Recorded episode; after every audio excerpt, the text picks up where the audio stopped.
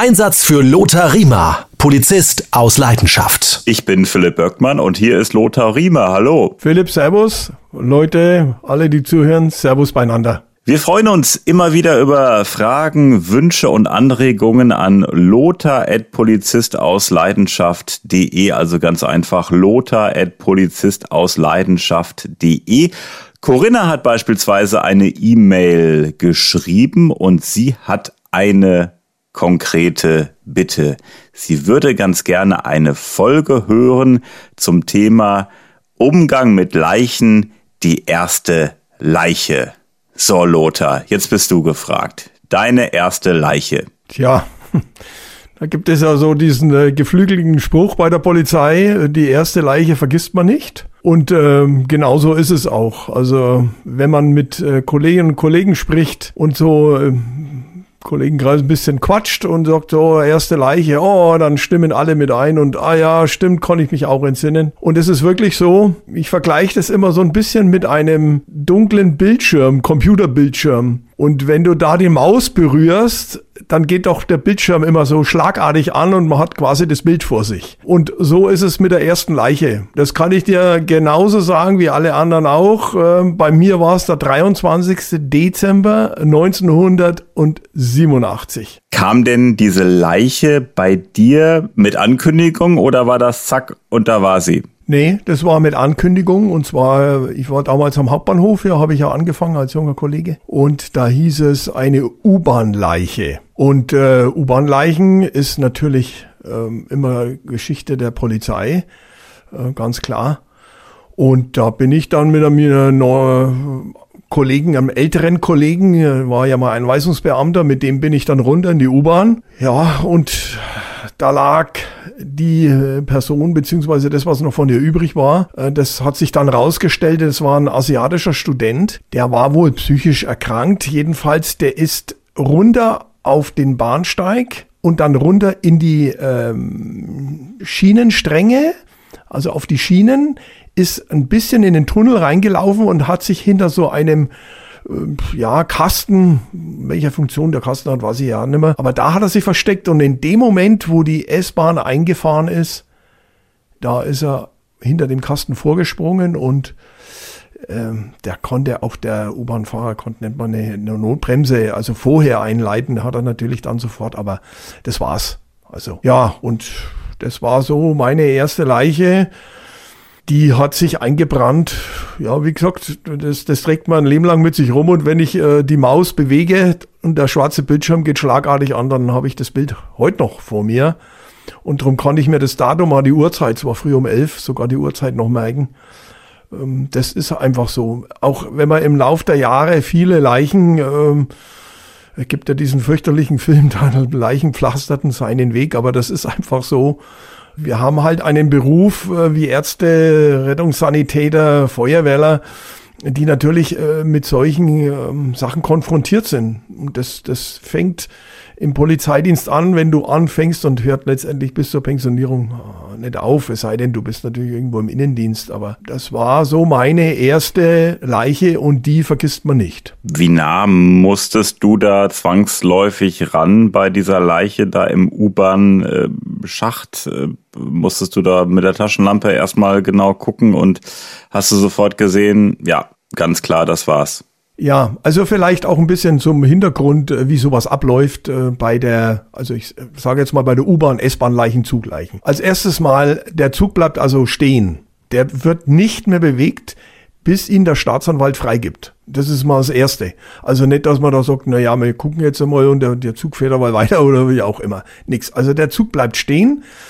Wir, dann muss man sicher gehen, dass da auch kein weiterer Zug mehr kommt, dass die Verkehrsleitstelle natürlich erstens mal den ganzen Zugverkehr da anhält und dass auch eine Erdung dieser Schienen erfolgt. Also eine Erdung, ich bin jetzt kein Techniker, aber dass halt kein Strom und kein Stromabnehmer und nichts da drauf ist. Ne?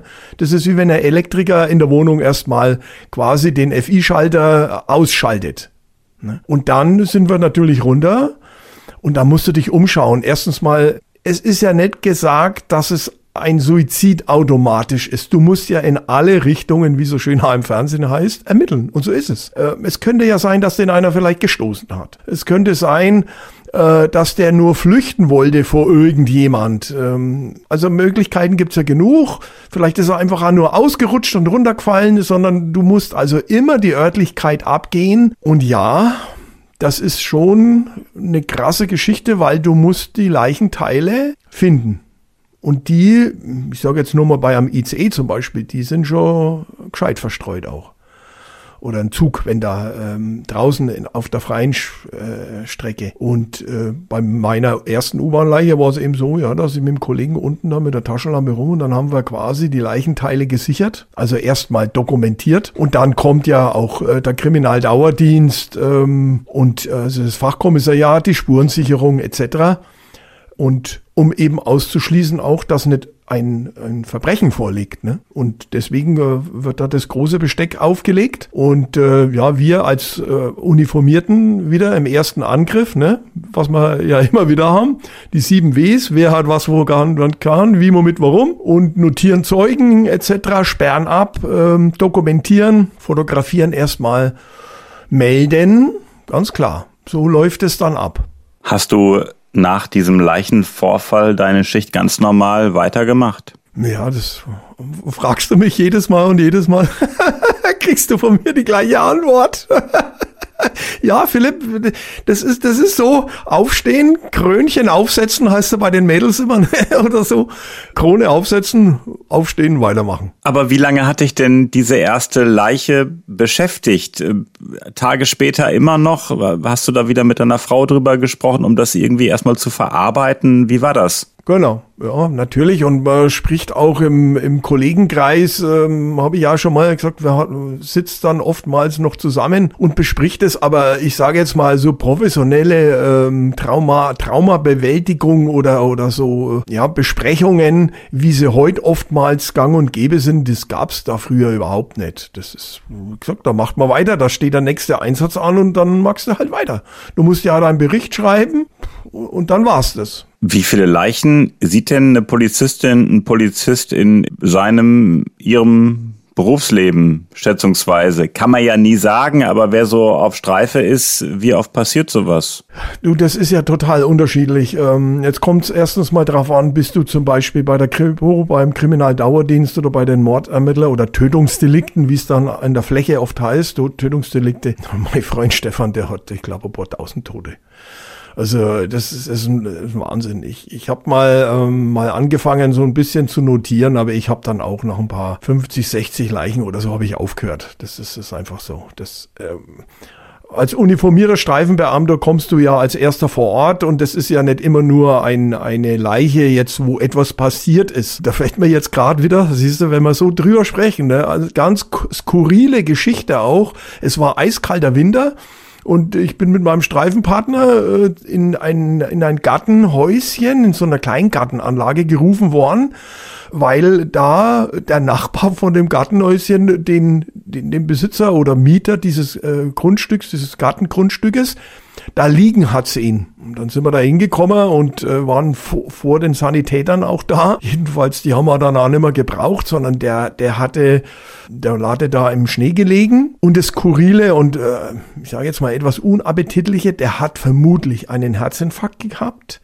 und hat sich äh, aufgrund dieses Kreislaufkollapses auch, das passiert ja oft, sich übergeben müssen. Und jetzt war dem quasi sein ganzes Erbrochenes im Gesicht wie so ein Eiszapfen festgeklebt. Und wie wir den rumgedreht haben, war quasi ums ganze Gesicht rum so ein riesen erbrochener Eiszapfen. Also, das ist so skurril, wie das klingt. Äh, ne? Und solche Dinge erlebst du. Also ich habe vogelwilde Sachen erlebt, auch äh, Leichen, die in der Wohnung gelegen sind, die waren äh, festgeklebt schon äh, an der Heizung und, und also ja, unappetitliche Geschichten. Und damit musst du versuchen, äh, äh, klarzukommen. Das ist einfach so. Und äh, ich sage jetzt mal, wer sich dessen nicht bewusst ist, das lernen die ja auch in der Ausbildung, sich damit auseinanderzusetzen und dann im Praktikum auch. Damit musst du umgehen können, weil sonst hast du den Beruf verfehlt. Das bleibt nicht aus. Das ist wie mit einem Arzt, wenn der sagt, ich, ich kann keinen Patienten sterben sehen. Naja, also das geht halt nun mal nicht. Werden denn äh, junge Menschen in der Ausbildung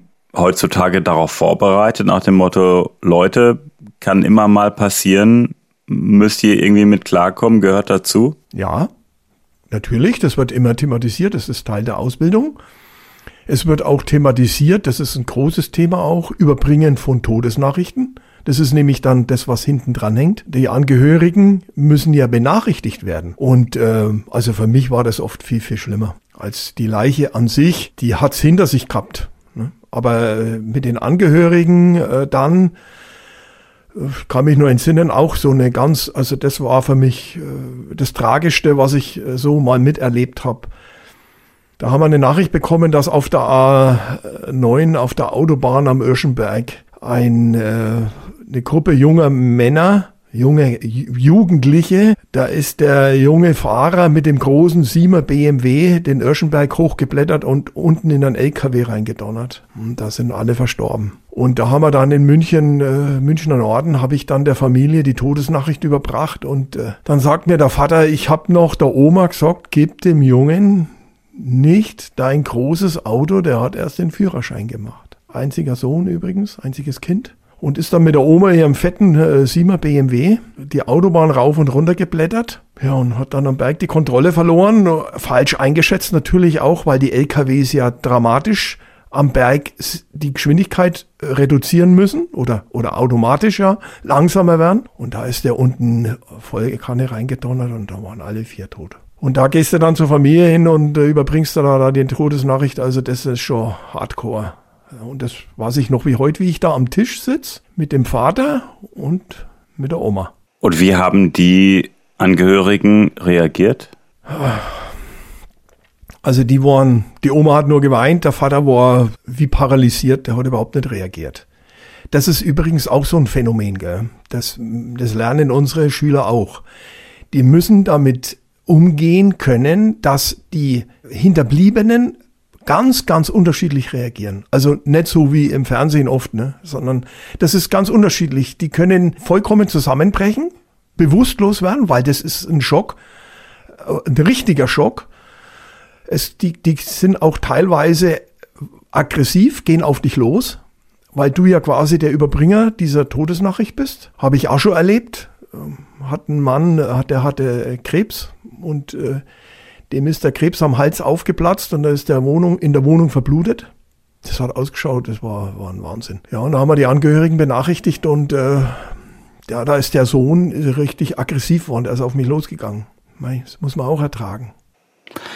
Gibt es denn auch äh, Fälle, wo dann die Angehörigen das äh, gar nicht glauben? Das habe ich beispielsweise mal in einem äh, Krimi gesehen. Da sagst du halt hier, ja, traurige Nachricht. Und dann sagen die, äh, ach, das kann ich mir nicht vorstellen und so, ich rufe den mal an und so. Also die das gar nicht so ernst nehmen, die, ähm, die das nicht wahrhaben wollen im ersten Moment. Ähm, gibt solche Fälle auch? Mag es geben, ich habe sie nicht erlebt, aber auch das muss man auch wieder sagen, äh, das ist professionelle Polizeiarbeit mittlerweile auch äh, seit vielen, vielen Jahren, nämlich die, dass du dich, bevor du diese Todesnachricht überbringst, musst du dich umfassend informieren. Denn das ist das Erste, was die Angehörigen wissen wollen. Wie ist es passiert? Sind sie sich sicher, dass es mein Kind, mein Mann, meine Frau ist? Wie sind die Umstände und so weiter? Und da wollen die diese Fragen wollen die beantwortet bekommen. Die kann man natürlich nicht immer alle beantworten, aber du musst dich vorher schlau machen. Und wenn du dann so weit wie es geht Informationen gesammelt hast, dann fährst du dahin. Und dann ist es auch relativ unwahrscheinlich, dass die sagen, nee, das ist nicht so. Weil wenn du dann mit diesen Fakten, sage ich mal, äh, diese Fakten präsentieren kannst auch, dann ist vielleicht der falsche Ausdruck präsentieren, aber mir fällt jetzt im Moment wirklich gar nichts anderes ein. Das ist ja wirklich so ein heißes Thema, ähm, emotional belastet auch. Also das ist schon schwierig, auch darüber zu sprechen und, und die richtigen Worte zu finden. Und deswegen machen sehr viel die Polizeiseelsorger. Da hat ein, vor vielen Jahren ein Polizeiseelsorger ein Handbuch auch rausgebracht und so. Das ist heute Standard. Überbringen einer Todesnachricht. Das Schlimme finde ich auch, wenn man dann wahrscheinlich vor der Wohnungstür steht und dann klingelt. Ähm, dieser oh. Moment, äh, dann ja. wird die Tür geöffnet. Ich glaube, das ist so ein Schlüsselmoment, äh, wo man echt schon nochmal tief durchatmen muss als Polizist. Und du musst halt die Kontenance bewahren. Die erwarten Also weißt du, ich habe ich hab mal eine Kollegin gehabt, die hat mal äh, gesagt, das ist auch übrigens in dem Polizeibuch der Polizeipoeten, die erste Leiche vergisst man nicht. Die hat zu den Angehörigen gesagt, weinen Sie ruhig, wir weinen dann alleine zu Hause. Gibt es da auch welche, die sagen, äh, bleiben Sie hier, gehen Sie bitte nicht weg? Äh, oder was macht ihr in solchen Fällen? Gibt es da immer ähm, Psychologen, die dann zur Seite stehen? Ja, also das Erste ist, was wir signalisieren und auch immer sagen, wir bleiben bei Ihnen so lang, wie Sie das wünschen. So, egal wie viel Einsätze da hinten raus und die Einsatzzentrale blärt mir um nächsten Einsatz und so. Nee, ich bleibe jetzt erstmal hier. Was wir in den letzten Jahren, Jahrzehnten schon bei jetzt auch haben, sind natürlich das Kriseninterventionsteam. KIT nennt man die, ne? Kriseninterventionsteam.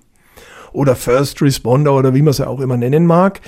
Die kommen dann und die übernehmen dann den Fall. Aber nur, wenn die Angehörigen das natürlich wollen. Oftmals muss man auch äh, einen Arzt holen oder einen Sunny, um eine Beruhigungsspritze zu geben, äh, Medikamente, äh, Gespräche führen. Puh, ja, wie läuft das denn mit dem Identifizieren? Kenne ich ehrlich gesagt auch nur aus dem Krimi. In welchen Fällen müssen dann die Angehörigen ähm, dann ins äh, ja, Leichenschauhaus und eine Identifikation vornehmen? Passiert das überhaupt? Ist das nur eine Sache, die im Film passiert? Reichen da nicht Fotos? Nee, die wollen auch in der Regel ihre Angehörigen sehen, also den Verstorbenen. Um es auch wirklich glauben zu können, vielleicht, um damit auch einen ja. Haken hinterzusetzen, vom Kopf her nach dem Motto, äh, ich muss es wirklich dann auch gesehen haben, wenn es so ist. Ja, es ist einerseits, aber das andere ist eben auch, um Abschied zu nehmen. Das darf man überhaupt nicht unterschätzen. Dieses äh, Abschied nehmen ist ganz, ganz wichtig. Darum ist es so schlimm, wenn äh, Menschen im Krieg fallen. Jetzt haben wir ja den Ukraine-Krieg und du dann hinterher nicht weißt, wo der gefallen ist. Oder ich kann mich entsinnen, wie die, dieses russische U-Boot äh, im, im Meer versunken ist. Ähm, da ist, ist man dann mit den Angehörigen rausgefahren und, und hat dann da Grenze ins Meer geworfen und so als symbolische Beerdigung. Das ist ganz wichtig. Und äh, deswegen äh, sind die Angehörigen da schon auch äh, dahinter, die, die möchten das gerne. Aber um nochmal auf deine Frage zurückzukommen mit der Identifizierung. Also es gibt ja Leichen, die kannst du nicht mehr identifizieren. Also zumindestens über Angehörige nicht. Früher gab's das mit dem Zahnschema, ne, dass man Zahnabdruck genommen hat. Heute ist natürlich äh, das Ideale die DNA-Probe, habe ich auch schon machen müssen, in die Wohnung gefahren, Zahnbürstel geholt etc. Ähm, und äh, dann wird ein DNA-Abgleich gemacht. Und äh, Ansonsten muss man halt schauen, wer die Leiche identifiziert, soweit sie identifizierbar ist, kann das auch der Bruder der Eltern zum Beispiel sein oder ein naher Angehöriger. Das muss man individuell dann auch sehen. Das ist äh, auch Geschichte, die dann die Kripo letztendlich, die dann weiter die Sache bearbeitet, dann entsprechend absprechen muss mit den Eltern, mit, mit den Angehörigen, mit dem Ehepartner oder was auch immer. Meine erste Leiche Teil 1. Wir sprechen weiter in genau zwei Wochen. Lothar Riemer, vielen Dank. Ich danke dir, hat wieder Spaß gemacht und hau rein, Bursche.